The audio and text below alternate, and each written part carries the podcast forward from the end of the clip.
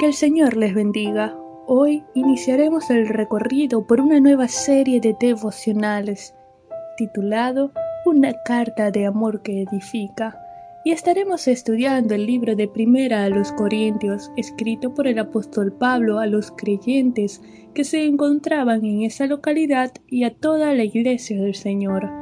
La iglesia en Corinto estaba en medio de una sociedad corrupta y degenerada, la decadencia espiritual trajo consigo la depravación, la perversión moral y social, tal como lo estudiamos en el capítulo 1 de Romanos.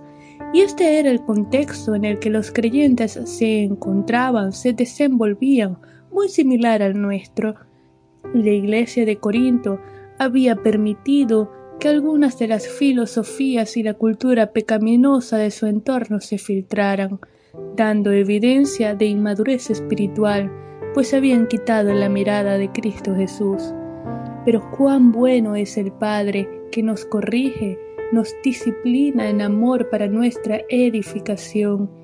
En Hebreos capítulo 12 versículo 6 dice el texto bíblico, porque el Señor al que ama disciplina y azota a todo el que recibe por hijo. A lo largo de esta epístola, seremos testigos de cómo Dios es Padre amoroso para con sus hijos, cómo nos disciplina, nos corrige, exhorta en su amor con paciencia, pues recuerda que somos polvo y lo hace para nuestra edificación, para nuestro crecimiento espiritual, para formar el carácter de Cristo en nuestras vidas.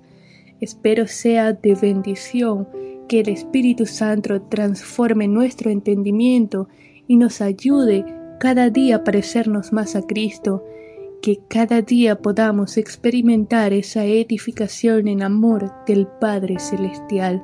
Vamos a orar. Señor, te damos gracias por tu bondad, por tu misericordia, por tu gracias, y te damos gracias, Padre, por tu amor, porque tú eres el Padre amoroso que nos corrige, que nos exhorta para nuestra edificación, para nuestro crecimiento espiritual, recordando que somos polvo, pero formando en nosotros el carácter de Cristo. Ayúdanos a crecer, que el Espíritu Santo nos ayude a transformar nuestro entendimiento a través del estudio de tu palabra. En el nombre de Jesús, amén.